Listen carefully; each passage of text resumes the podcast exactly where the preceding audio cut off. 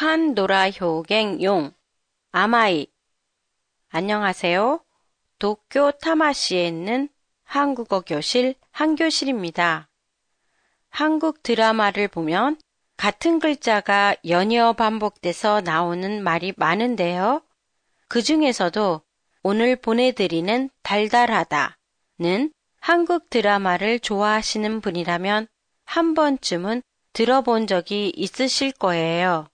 달달하다는 달다, 아마이와 관계가 있어요.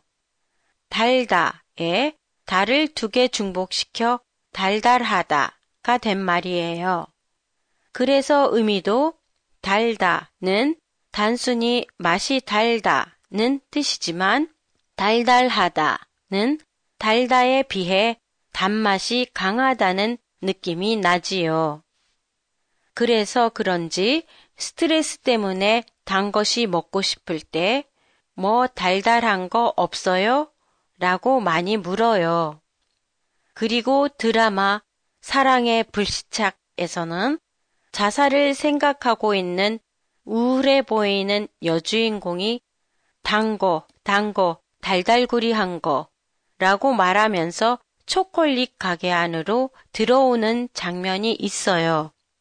이 달달구리하다도 달달하다와 같은 의미예요.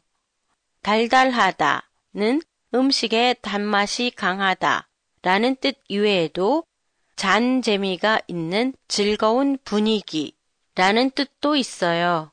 예를 들면 김비서가 왜 그럴까? キム秘書はいったいなぜ 오마이 비너스처럼 러브 로맨스가 강한 드라마를 달달한 드라마라고 해요. 달달한 음악도 있는데요. 연인과 함께 들으면 좋은 로맨스 음악이나 가사 내용이 연애에 관련된 음악이에요. 예를 들면 재즈 음악 같은 거요.